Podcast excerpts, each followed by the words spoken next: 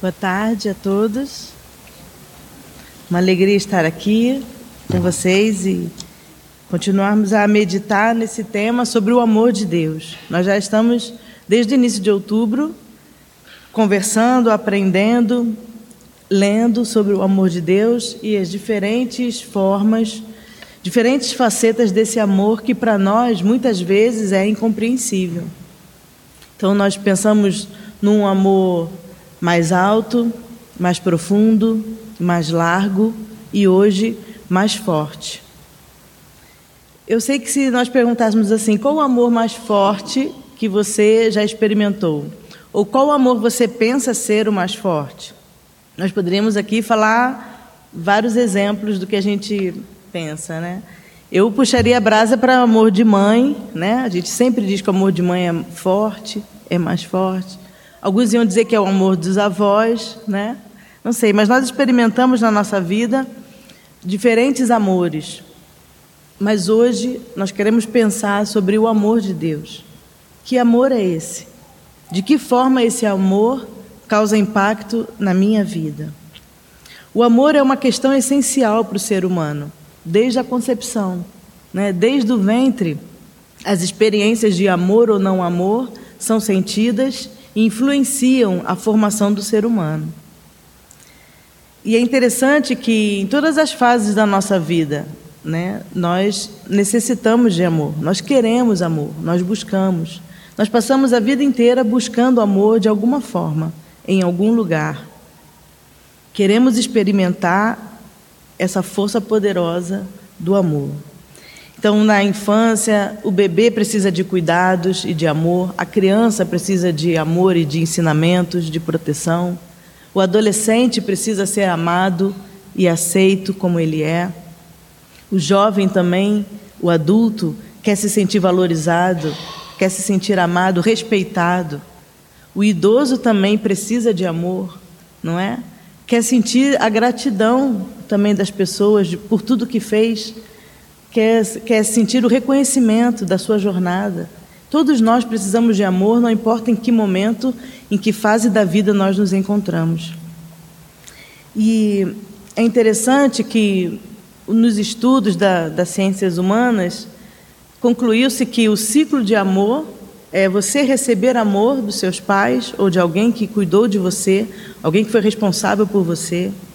A partir daí você se sente, você aprende que você é digno de amor e você torna-se capaz de amar também e de dar esse amor. Só que, se nós pensarmos na nossa história, se nós olharmos para a humanidade, como ela é de fato, como as coisas acontecem, a gente logo é, identifica que esse ciclo não, não funciona tão perfeitamente assim, que ele não acontece. Se olharmos para a nossa própria história, nós podemos identificar aonde faltou, os excessos, né? ou talvez as negligências que nós sofremos, maus tratos, alguns de nós passaram até por situações bem difíceis. Também podemos identificar de onde veio o amor para nós, de onde veio esse valor, quem nos deu valor. Então podemos olhar para a nossa história e perceber tudo isso.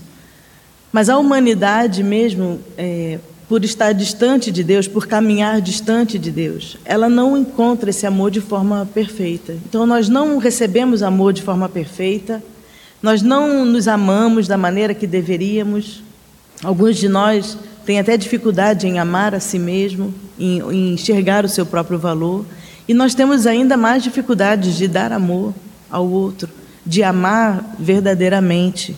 Né? Todos nós fomos afetados de alguma forma né? Nenhum de nós aqui recebeu o amor perfeito. Então é importante a gente entender isso. O nosso amor, a maneira que nós amamos como ser humanos, é imperfeita, é condicional. Nós queremos algo em troca, queremos que corresponda ao amor que eu dou, não é verdade? Nosso amor é, é condicional, nosso amor é passageiro, nosso amor é vulnerável. Nós queremos prova de amor, queremos que a pessoa prove que nos ama, né? Queremos contrato de amor, não é verdade? E nós queremos garantias. e nós queremos é, a gratidão daqueles que nós amamos. Então é por isso que nós fracassamos em amar. É por isso que a conta não, não fecha. A gente vive e a gente se frustra nos nossos relacionamentos. A gente achou que encontraria amor em tal lugar e não foi bem assim. Ou encontramos amor e depois percebemos que esse amor não, não é suficiente. Ainda sinto falta de alguma coisa. Parece que estamos sempre insatisfeitos. Parece que sempre falta algo mais nos nossos relacionamentos. Então nós nos frustramos, nós nos decepcionamos, nós às vezes passamos a vida a reclamar disso. Não tive amor, não recebi amor, recebi ingratidão, não foi como eu esperava, não foi como eu queria.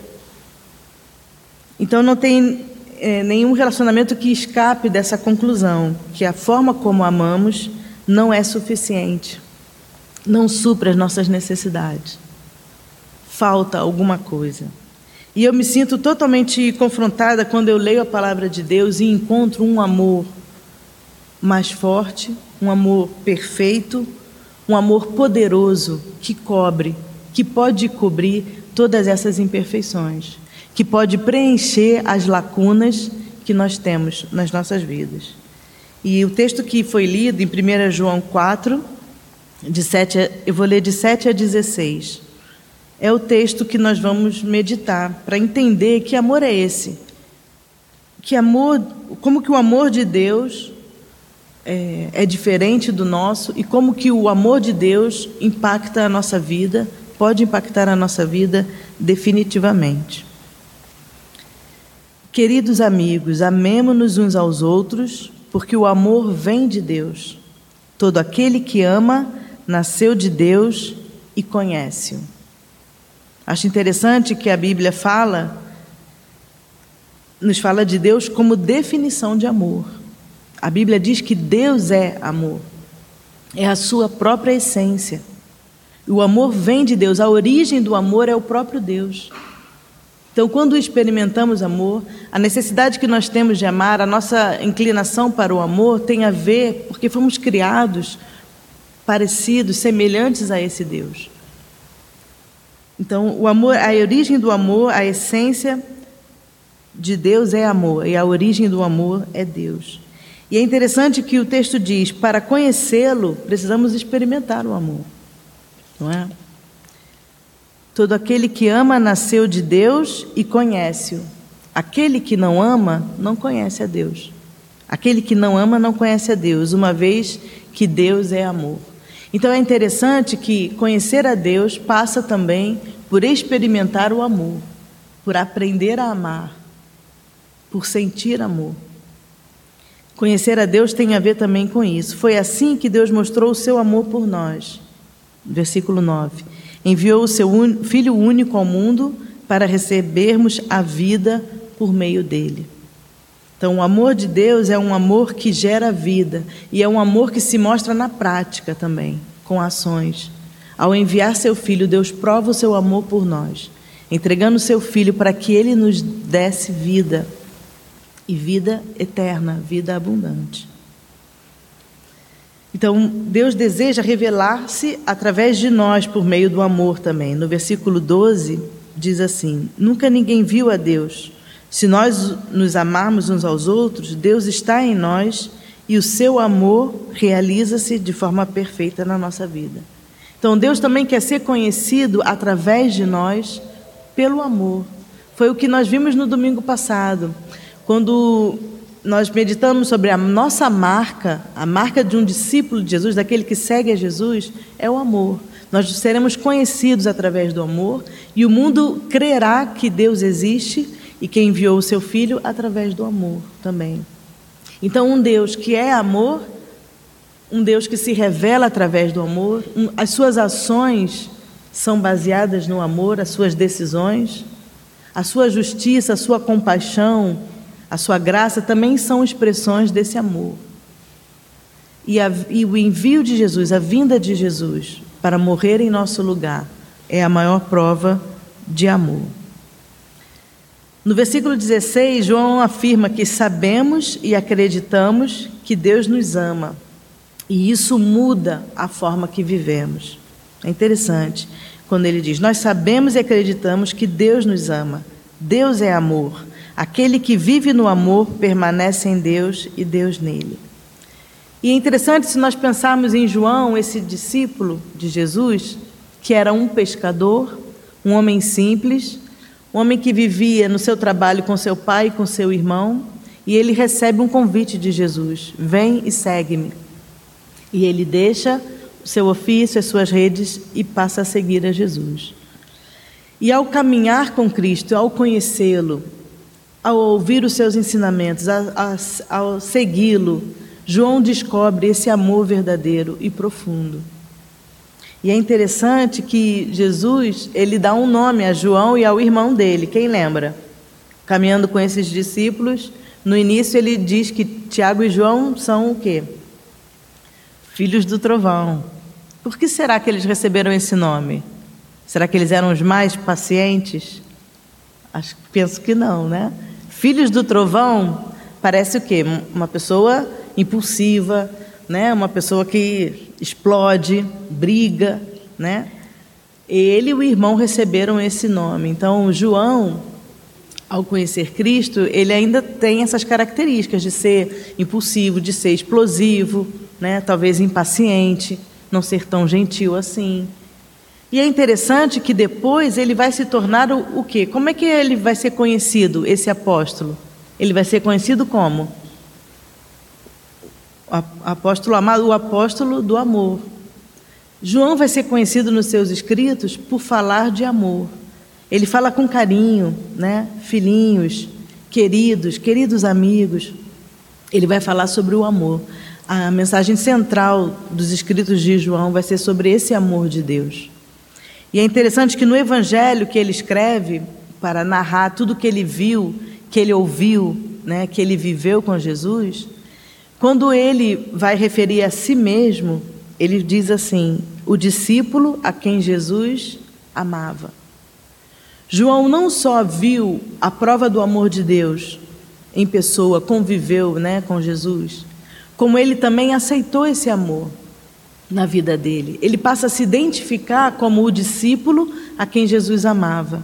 E tem várias passagens no Evangelho de João que mostra isso. Em João 13, 23, quando, em várias passagens, em João 19, 26, João 22, eu vou ler uma pelo menos. Em João 19, 26. Bem na, bem na crucificação de Jesus. Quando Jesus viu sua mãe ali e perto dela o discípulo a quem ele amava, Disse a sua mãe: Aí está o seu filho.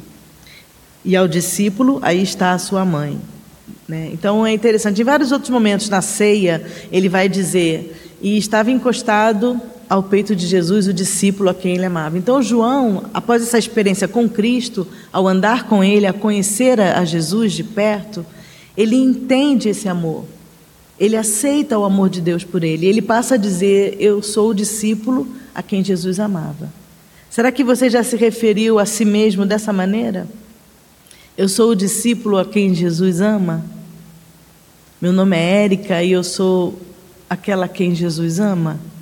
Eu nunca me apresentei assim, mas é interessante que João entendeu esse amor e aceitou esse, esse amor na sua vida.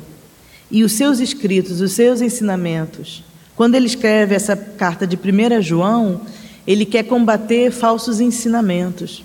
Ele quer alertar as pessoas, ele quer relembrar as pessoas o que realmente é verdadeiro, é, quais são os pontos essenciais da nossa fé. E a carta vai ser dedicada ao amor.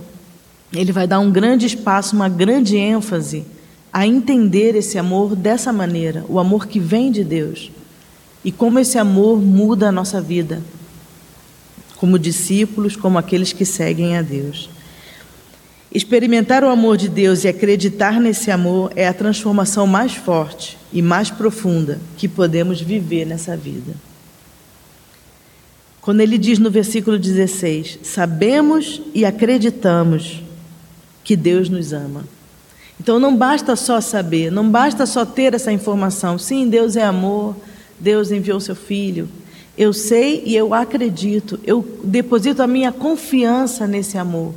Eu deposito a minha vida, eu vou, eu vou construir a minha vida baseado nesse amor de Deus. Eu sei e acredito, sabemos e acreditamos que Deus nos ama. É necessário que esse amor esteja nas nossas crenças centrais, naquilo que acreditamos a respeito de Deus e naquilo que acreditamos a nosso respeito também. É interessante que o amor de Deus é completamente diferente do nosso. Né? O nosso é condicional, nós temos as nossas condições. Não é para todos, não é? Nós não, do, não doamos amor para todos. Né? Ele, tem, ele é inconstante, pode ter mais amor, menos amor. E o amor de Deus não é assim. O amor de Deus é incondicional. Não coloca condições para amar é eterno, é um amor que não acaba. Você nunca vai ouvir de Deus, agora eu não te amo mais. Como a gente pode ouvir, né? Na vida, de, pode ouvir de alguém em algum momento. Mas de Deus não, é eterno, é um amor que não tem fim. É um amor poderoso que cumpre toda a justiça, vence a morte e nos dá vida. É um amor universal, é para todos. Deus não faz distinção de pessoas, assim como nós fazemos. Deus não faz, Deus aceita a todos, é para todos, de qualquer nação, de qualquer tribo, de qualquer raça, de qualquer língua, de qualquer lugar. Seja qual for a sua história, não importa o seu passado, esse amor é para você também. O amor de Deus é para você também. E é um amor transformador, que corrige, que me ensina, que me ajuda a viver de uma forma melhor, a enxergar melhor o meu próprio passado e a olhar para o futuro com esperança. Porque se eu aceito o amor poderoso de Deus, completo, perfeito, eu aprendo a lidar melhor com os amores imperfeitos, com os amores que eu tenho acesso, com as migalhas de amor que as pessoas podem dar. E isso não vai me afetar mais porque o meu, a minha vida vai estar baseada nesse amor eterno, incondicional, poderoso. É o amor mais forte que existe. E nada pode nos separar desse amor, assim como nós vimos no primeiro domingo. Nada pode nos separar. Nem tribulação, nem fome, nem nudez, nem tristeza, nem doenças, nem solidão. Nada pode nos separar desse amor que está em Cristo Jesus. Então, se eu sou suprida pelo amor perfeito de Deus, eu aprendo a lidar com os amores imperfeitos dos outros. Reconheço que meu amor também é imperfeito. E dependo de Deus para aprender a amar e ser aperfeiçoada em amor. Talvez você nunca sentiu o amor de Deus dessa forma por você. Você creu em Jesus, você creu na prova desse amor, mas às vezes você não entendeu ainda o quanto Deus ama você. Ou você já entendeu, mas você ainda não aprendeu a se amar, a se olhar com compaixão, né? a se perdoar, a enxergar o seu valor.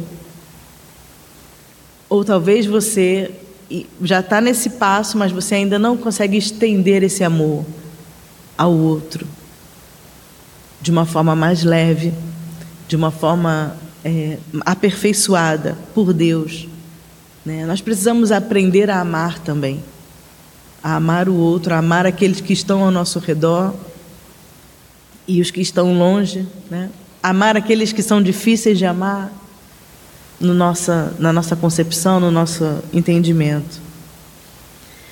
Para tudo que nos faltou naquele ciclo de amor, se você parar para pensar e, e enxergar na sua história alguma coisa que faltou, o amor de Deus nos suprirá e completará o que nos falta. E eu posso viver os meus dias aqui na terra baseada nessa verdade. Nós amamos porque Ele nos amou primeiro. Eu posso aprender a estender esse amor aos outros também. Posso aprender a aplicar esse amor nos meus relacionamentos. E esse é um desafio para todos nós. Nesse tempo de reflexão que nós sempre temos depois da mensagem, Quero deixar isso, essas perguntas para cada um de nós aqui. Em que ponto preciso experimentar mais do amor de Deus? Em que ponto? Qual o meu ponto mais vulnerável nesse momento? Aceitar o amor incondicional de Deus por mim? Receber esse amor? Sentir-me digno de ser amado? Ou ser aperfeiçoada e aprender a dar amor ao outro? Que possamos experimentar na nossa vida esse amor mais forte, um amor seguro, um amor completo e perfeito. E que essa experiência de amor transforme a maneira em que a gente vive, sente e ama também aos outros. Amém.